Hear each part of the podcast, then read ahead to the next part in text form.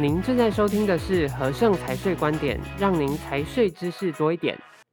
大家好，我是主持人 Clement。近期呢，CFC 的议题非常的火热哦，但你是否还不太清楚其中的内容呢？因此，我们就推出了 CFC 系列的影片，带听众朋友一探究竟。在这里呢，我也很建议大家可以到 YouTube 观看这系列的影片。搭配我们的表格及简报，就能够更完整的了解其中的内容哦。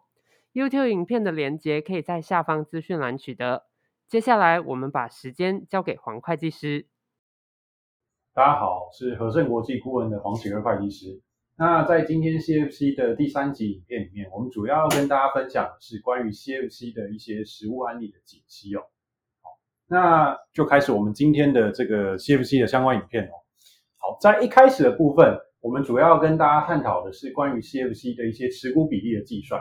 哦，因为大家在前两集的影片如果有去观看的话，应该会发现说，CFC 的一些相关的定义，很多都会跟持股比例有没有控制力会有关系。所以持股比例的计算在 CFC 里面是相对重要的一个议题哦。好，那我们在第一个投影片里面，我们就先跟各位举三个案例，让大家大概了解 CFC 的持股比例的计算。会有什么样的一个变化和规定？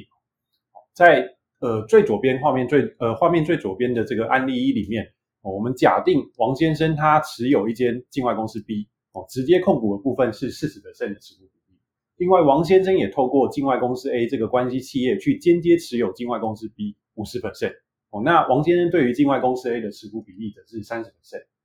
在这样的持股比呃在这样的持股架构里面，王先生对于境外公司 B 到底持股比例最终算起来会是多少呢？我们可以看到这边的计算结果是五十五 percent。那这五十五 percent 的计算方式，我相信直接持股四十 percent 这边是没有争议的。那最主要就在于说，王先生透过境外公司 A 去间接持有境外公司 B 的持股比例要怎么样去计算？那其实以直觉性来讲，就是三十 percent 乘以五十 percent，哦，算起来等于十五 percent，再去加上直接持股的四十 percent，等于是五十五 percent。那这个是一个最简单、最直觉性的一个案例哦。好，那我们再来看一下下一个案例二的部分，相同的持股架构哦，只是持股比例这边我们去做了一点修正。王先生对于境外公司 B 一样是直接持股四十 percent，但是他对于境呃关系企业境外公司 A 的持股比例由原来案例一的三十 percent 上涨到六十 percent。哦，那境外公司 A 对于境外公司 B 的持股一样是五十 percent，在这样的案例里面，它的持股比例会有什么样的变化呢？我们可以看到持股比例来到了九十 percent 哦，对于境外公司 B 的持股比例变成九十 percent。那这九十 percent 最主要的差异，其实是因为呃直接持股的四十 percent 它并没有产生变化，一样是用四十 percent 去计算。但是在王先生对于境外公司 A 的部分，因为他的持股到达呃超过过半，所以他原上对于境外公司 A 是具有控制力的。那在这样有控制力的情况下，我们会认定。呃，王先生他因为对境外公司 A 具有控制力，而境外公司 A 所持有的境外公司 B 的百分之五十的持股比例，会全部是视为王先生一个人可以全部控制。哦，那也因为这样的情况下，所以境外公司 A 对境外公司 B 的持股，它并不需要去相乘王先生对境外公司 A 的持股，也就是最终的计算结果会是境外公司 A 对境外公司 B 的百分之五十的持股比例，直接加上王先生对于境外公司 B 的四十%的持股。所以最终的持股会是九十 percent。好，那所以这边案例二最主要要强调的重点，就是在于说，如果你对于你的关系人，呃，对于你的关系企业是具有控制力的，那你关系企业对于你最后要判断 CFC 的这间公司的持股比例，是不需要相乘那个持股的，哦，是直接视为全部持股都是您可以控制。好，那再来我们举到所谓的案例三，在案例三里面，呃，王先生对于境外公司 B 的持股只剩九 percent，哦，直接持股的部分。那另外，王先生也透过了一个所谓关系企业的董事哦。那这个关系企业的董事，我们在前两集的影片其实有去介绍到，这样的关系企业的董事的身份，原上对王先生来讲就是他的关系人哦。那王先生等于透过这样的关系人，这个关系人他持有了境外公司 A 六十 percent 的持股比，那境外公司 A 再去持有境外公司 B 五十一 percent 的持股哦。那以这样的情况下算起来，王先生对于境外公司 B 的持股会是多少？呃，这样的持股计算出来是六十 percent，那这个计算六十 percent，我相信直接持股九 percent 一定是没有争议的哦。最主要是他透过关系人这个关系企业的董事去持有境外公司 A 的部分，因为跟案例二有点像，这个关系企业董事他对境外公司 A 持股是具有控制力过半，所以境外公司 A 对境外公司 B 的持股五十一 percent 就会全部直接加总，所以这个六十比六十 percent 的持股比其实就是五十一 percent 加九 percent 得出来的。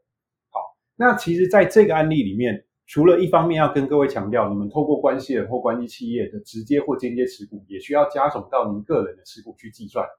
去判断有没有 CFC 的适用问题以外，另外也要去提醒大家一个问题哦，在案例三这个部分，大家可以去思考一下，王先生在这样的案例里面，他到底需不需要申报个人的 CFC 呢？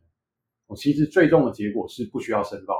这是因为王先生他原则上他直接持有境外公司 B 的部分持股比只有九 percent 而已。哦，那依照 CFC 前两集我们介绍到的一些定义哦，个人 CFC 它有一个持股门槛十可胜的部分。那那个持股门槛其实是个人加上配偶还有二亲等以内的亲属去计算。那王先生在这样的案例里面，假设他跟这个关系企业的董事，他只是一般的关系人身份，并不是亲属关系的话，原则上王先生在 CFC 判断上不需要把他的持股加总计算。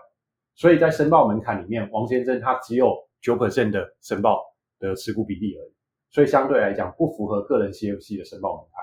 所以在案例三来讲，其实王先生的境外公司 B 虽然属于 CFC 的规定范围内，但是其实最终王先生并不需要去申呃，并不需要去申报所谓境外公司 B 的 CFC 所得。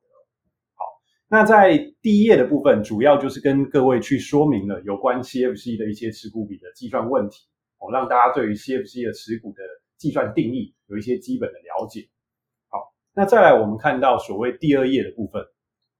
这个部分也是跟持股有一些相关的一些说明哦，最主要是提到了法规里面有提到了所谓的那个股权的不当调整。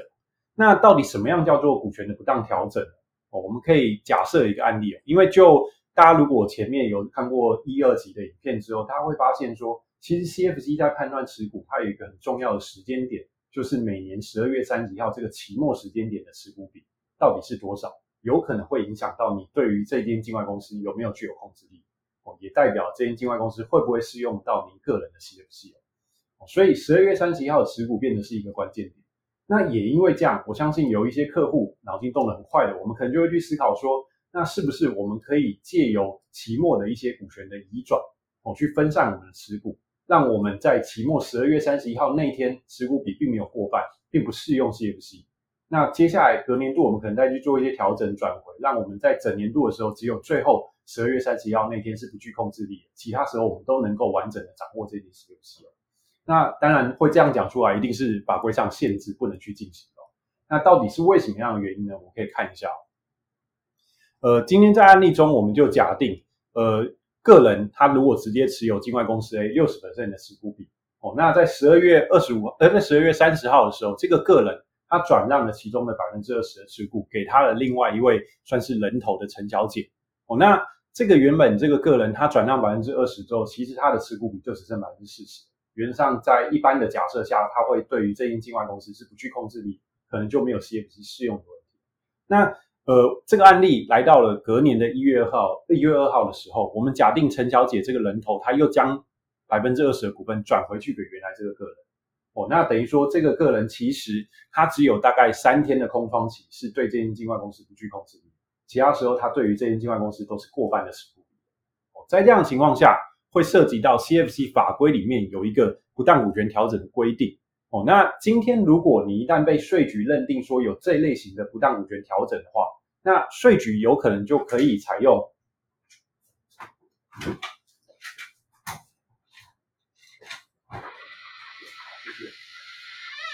会有这样大声。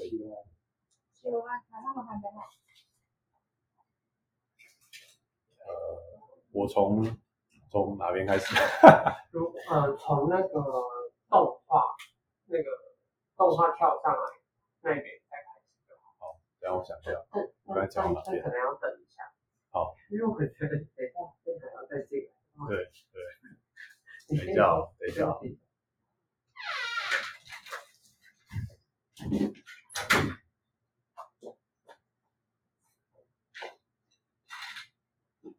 好，可以吗？嗯，好。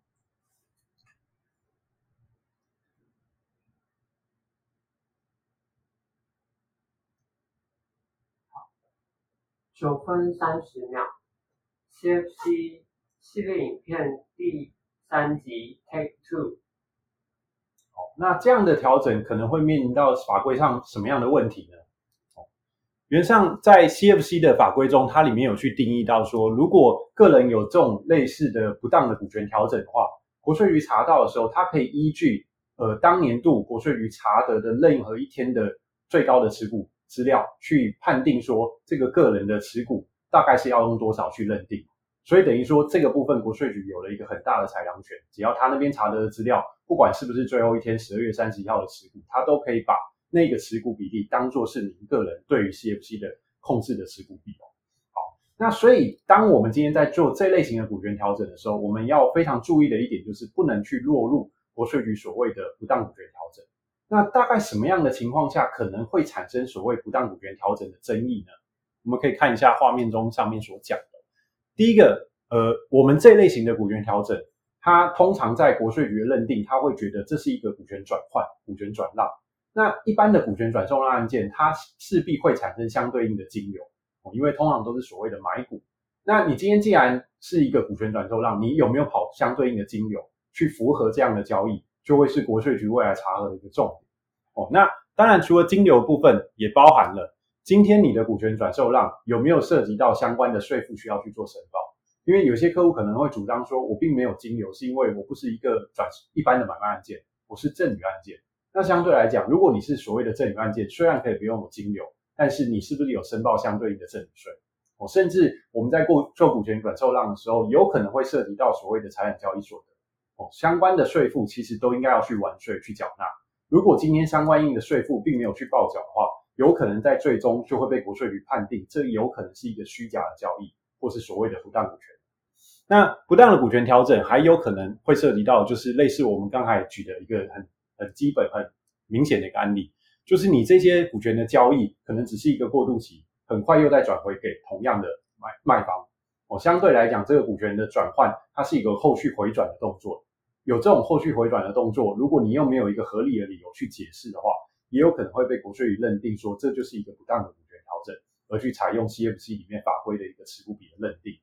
好，所以在这样的案例里面，大家要特别注意的就是。千万不要在股权转售让的时候去落入所谓的不当股权调整。那相对我们刚才讲的那几点，就是未来大家可能要去思考的，必须要去符合、去应应的。好，那在持股比例讲完之后，大家可能也会去思考到 CFC 的法规里面，如果就前两集来讲，我们里面有一个豁免规定，也就是盈余七百万的门槛哦。因为很多人会觉得持股比例的部分可能不好调整，或是有很多的问题哦。那会不会我们可以从所谓的豁免规定里面去着手？哦，那在豁免规定里面，呃，当然有两个豁免规定，然后第一个比较容易达成的，大概就是所谓的盈余七百万的门槛。那我们这边就举一个案例哦，假定王先生他原本持有境外公司，呃，一间公一间境外公司，那这间境外公司的净利是一千万台币，这是一个假定的数据。那今天因为一千万台币的净利，原则上让这间境外公司超过了七百万的豁免门槛。所以王先生可能就需要去申报这间境境外公司是符合他的 CFC 的规定。那在这样的情况下，如果从盈余的门槛去着手的话，王先生或许他可能会去考量到说，不然我就把一间境外公司拆分成三间境外公司。哦，那我们就举这样的案例来讲，假设王先生他也去做了这样的盈余的拆分，那王先生他把原本的境外公司拆分成了境外公司 A 跟境外公司 B，是还在自己名下所持有。但这两间公司，一间的净利只有一百万，另外一间只有五百万。那剩余的部分，他就拆了一间境外公司 C，而这个境外公司 C 交给他的配偶去持有。哦，那这间境外公司 C 的净利是四百万。所以如画面中所示，呃，三间境外公司最终加总的净利一样是一千万。哦，只是原本从一间变成了三间。那在这样的情况下，王先生可能会面临到什么样的问题呢？哦原则上，不管是在个人 CFC 或是法人 CFC，其实它里面都有去针对这种盈余拆分有一定的限制门槛。今天如果你把一间化整为零，拆分呃拆分了三间境外公司去操作的话，在个人 CFC 来讲，它有规定到说，配偶跟受抚养亲属控制的全部 CFC 盈余是必须要全部加总去计算。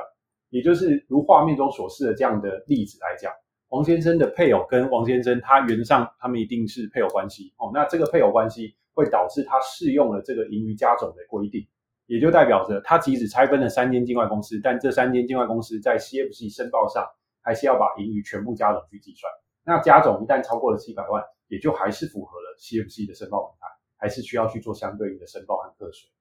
那另外在法人 CFC 的时候也一样，法人 CFC 它原上针对同一个公司、同一个台湾公司所持有的全部 CFC 都要加总去做盈余的计算，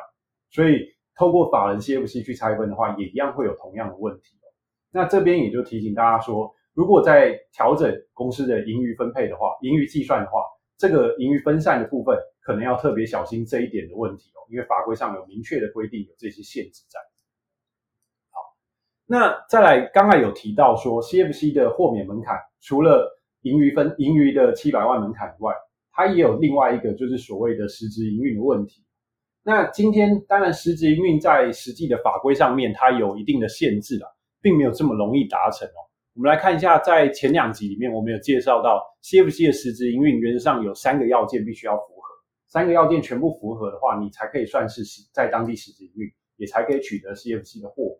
哦。第一个是你在设立登记地必须要有一个固定营业场所，那再来就是你有当地的雇员在当地从事营业活动哦。最后就是公司当年度的被动收入必须小于十 percent，三个要件都符合的话，原上这间公司将可以被视为是当地的实质营运公司。而豁免 CFC 的适用哦，那当然就这个部分来讲，其实并不容易达成哦。好，那最主要不容易达成的原因有几个。第一个是我们很多台商朋友在使用的境外公司地区，它本身可能对于实质营运的呃本身就有一些限制哦。因为很多在实质营运上面，如果你去当地去真的经营的话，可能会面临到当地的税负，或是当地本身对于这类型的境外公司就是禁止你在当地营运。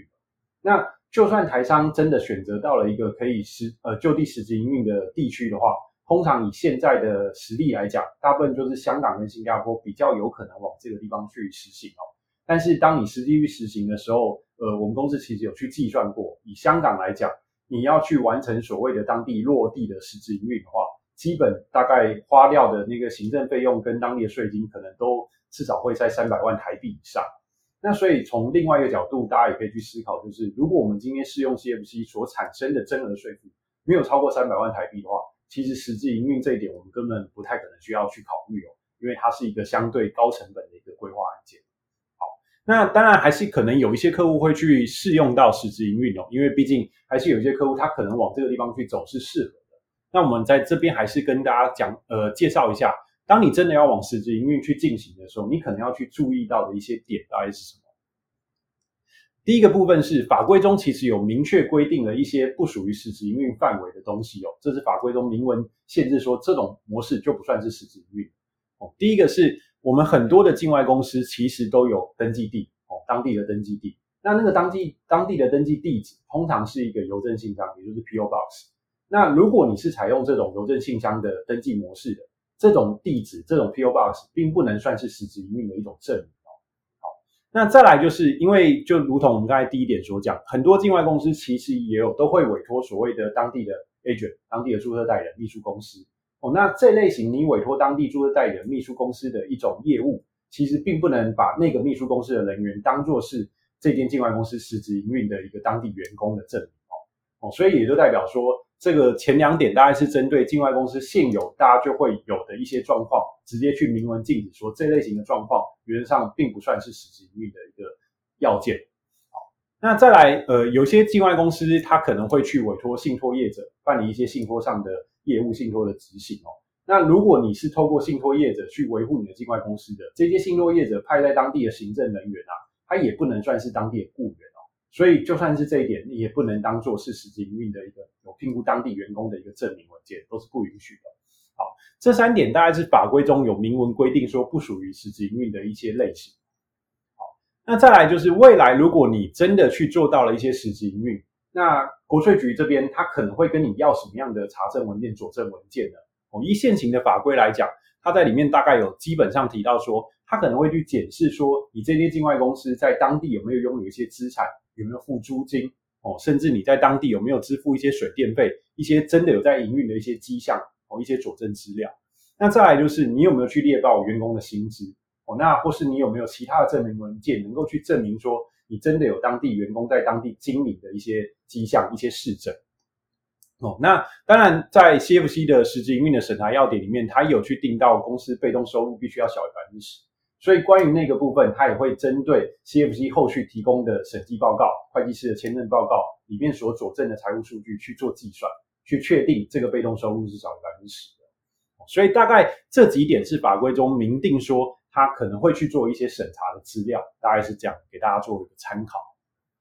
好，那接下来要跟各位介绍的是反避税 CFC 的一些争议问题哦。那既然叫做争议问题，代表我们接下来讲的东西原则上现阶段都没有答案。但是还是提醒一下各位，如果我们的架构上或是我们实际这样的案例有碰触到这些争议问题的话，可能就要随时留意呃税局的一些新的解释函例或公告啊，那有可能后续会有一些新的见解或是规划提议。好，第一个争议问题是所谓的双层控股的境外公司哦。好，那我们也借由这样的一个页面，顺便跟各位解释一下，我们在前两集呃 CFC 的一些基本定义里面有去提到。如果我们今天的境外公司这个 CFC 公司，它是作为控股实体非低税负国家的话，它在呃课税所得这边能够去减除一些所谓来自非低税负地区的投资损益哦。那这个细节的规定，我们会借由这个讲义里面去跟各位做一个呃比较详尽的说明。好，那我们先大概讲一下我们目前的一个架构，假定的架构。我们假设王先生他持有一间境外公司 A，那这间境外公司 A 是转投越南这个非低税负地区的。那越南公司它当年度的净利，我们假定是在台币九百万，而越南公司今年度有发放了一个现金股利三百万给它的母公司，也就是境外公司 A。那这个境外公司 A 当年度的净利呢，则是一千万台币。哦，那他们中间的持股比是百分之百啊。哦，那王先生对境外公司 A 的持股，我们也假定它是百分之百。好，那在这个情况底下，境外公司 A 的呃净利一千万，它会是由什么样的东西去组成？我们就假设它其中有一百万是所谓的利息收入，哦，那这个利息收入就是一个假定的金额。那剩余的九百万呢，它其实是一个所谓采用权益法投资损益这个科目，哦，那有九百万的金额。而这个九百万的金额，这个权益法投资收入呢，其实要跟各位稍微带到一点会计准则的规定。那依据我们现在台湾的会计准则啊，如果今天我们用一间公司去转投资另外一间公司，而这个转投资的对象，我们对它是具有重大影响力的时候，那原则上我们母公司在账上就必须要用权益法去认列这个子公司的投资损益。而这个权益法的规定呢，其实它大概来讲，就是今天不管子公司它当年度赚多少钱，我们都要依持股比例直接把它认列进来到权益法投资损益。哦，那所以这个案例上面来讲，因为越南公司当年度赚了九百万台币的净利。哦，那境外公司 A 对越南公司的持股比是百分之百，所以境外公司 A 它在当年度认列的权益法投资收益就是九百万乘以百分之百。哦，那所以这个投资收呃这个投资损益其实它是一个未实现的损益哦，但是依据会计准则必须要这样去做。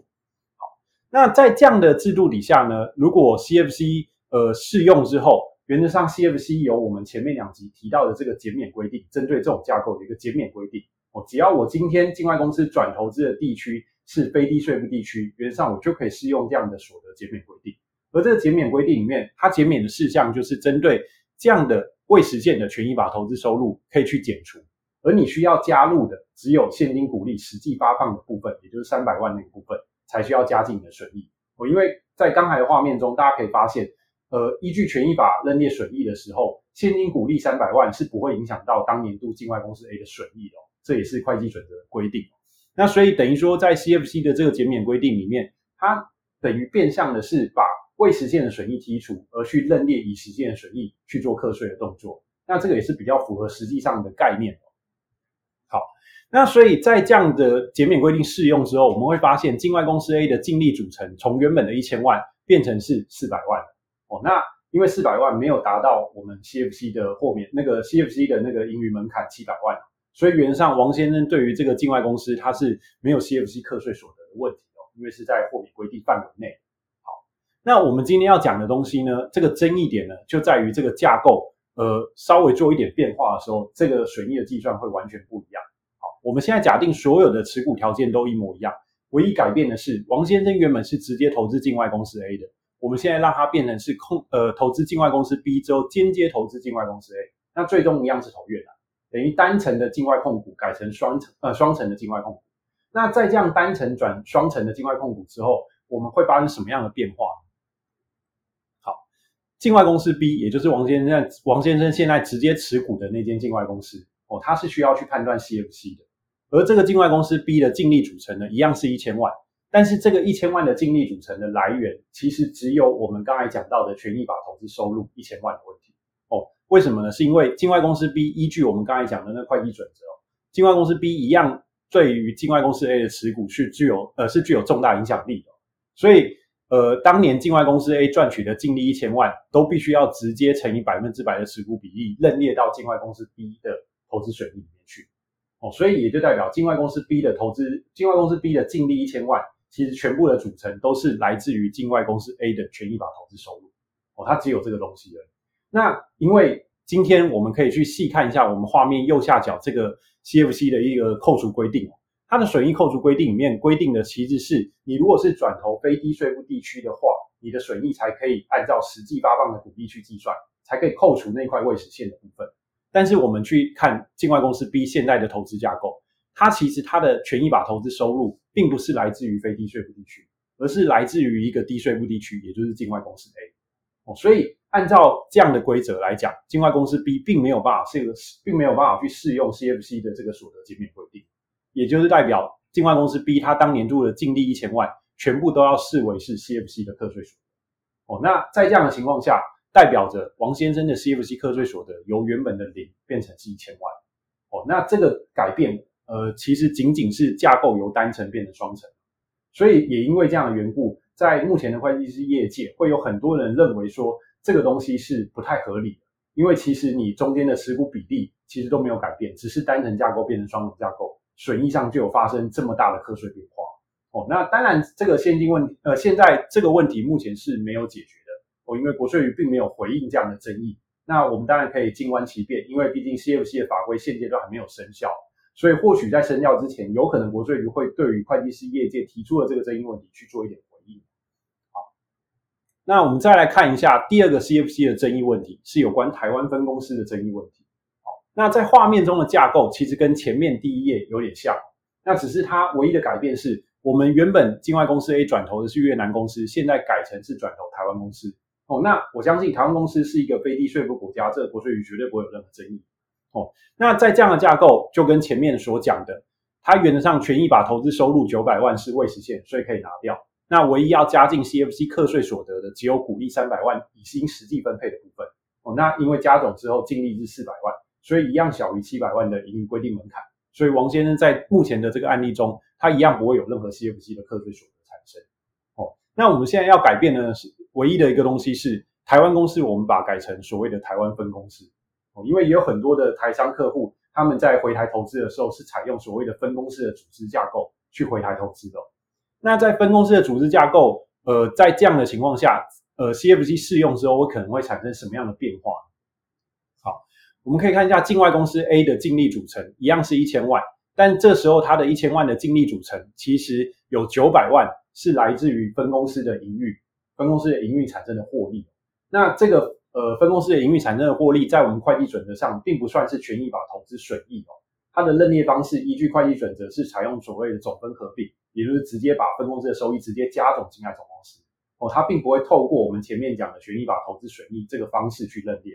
那也因为 CFC 的这个减免规定法规里面，它是明确定义到你能够减除的只有权益法投资损益这种类别哦，它并没有去定义到如果你转投的是一个非低税负的分公司的话，那这一块能不能去做减免？其实目前的 CFC 法规没有针对这一块去讲，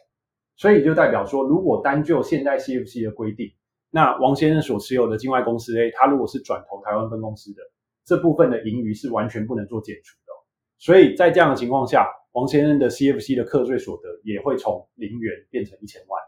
哦，就是因为分公司和子公司的一般子公司的差别而已。好，所以这也是一般我们会计师业界会认为有争议的部分，也就是其实你只是转投资的公司的组织类别不同的，原本是一个有限公司或股份有限公司，现在改变成是分公司，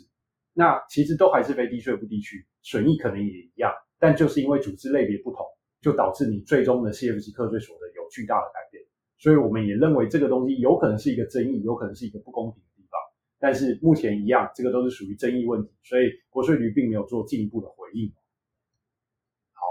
好，那我们最后要跟大家提到的一个 CFC 的争议问题，就是所谓的开曼的 F 股。哦，那因为在前一阵子，呃，应该讲有几年之前，呃，台商有很多的人响应政府的一个归于返乡的动政策哦，所以有很多的台商把他海外的一些投资控股呃投资公司海外的控股公司，呃，对不起，重来一次。好，针对这一页，我觉得再重来一次。好，好，那。CFC 系列影片第三集 OK，好，那最后我们要跟大家讲到的一个 CFC 的争议问题，是针对开曼控股公司 C 呃 F 股的控股公司的问题。那之前呃政府因为有很多的政策鼓励台商归于返乡哦，所以有很多的台商他们可能会把海外的经营的一些事业体透过开曼公司去做控股，然后最终回台去做上市柜的动作。那那个时候的那个动作，很多的客户可能会采用类似我们画面中的架构，他可能呃把大陆公司的股权交给 BBI 公司，然后 BBI 公司上面再架了一个开曼公司，那最终用开曼公司回台申请所谓的上市公司。那在这样的情况下，其实开曼公司现阶段会是一个台湾的上市公司，只是在 CFC 的法规中，目前并没有针对上市公司有任何的豁免和减免，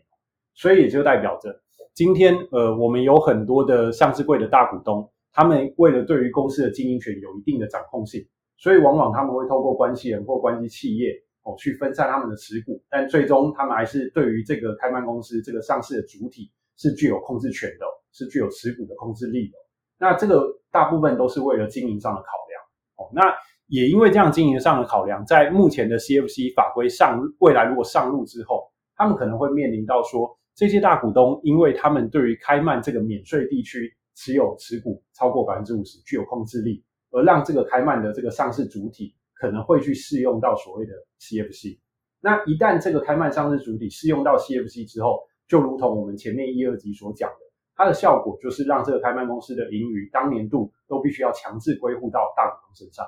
哦，那不能做任何的盈余停留或保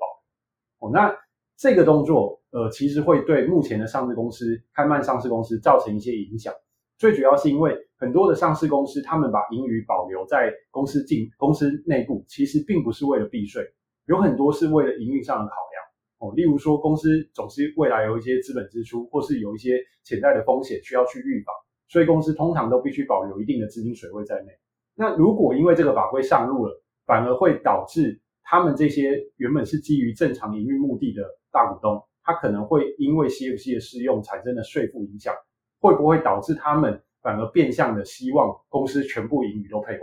我尽量的不要留在公司，不然对他们税负其实有一种不公平。我不管有没有分配，我都要课税，那我不如全部都分配。哦，所以这可能会导致上市公司未来经营并不是一个正向的发展。哦，那当然现阶段这个也是一个争议问题。哦，毕竟呃，开曼公司如果是真的做到回台上市的，他们把盈余保留，通常真的不是为了税负上的考量。很多真的是为了经营层面哦，但是因为 CFC 的这个法规并没有豁免这类的上市公司哦，所以在现阶段来讲，如果我们的架构是类似我们画面中这样的模式的话，它可能还是会有 CFC 适用的问题。好，那在今天的呃影片中，我们大概把 CFC 的一些案例，然后还有一些争议的问题点，跟各位做了一些更细部的介绍。哦，那这个部分我们后续也会再有更呃其他的 CFC 影片去跟各位做。后面的一些规划、应用的一些讲解，那也请大家注意，呃，留意我们的影片的发布。好，谢谢大家。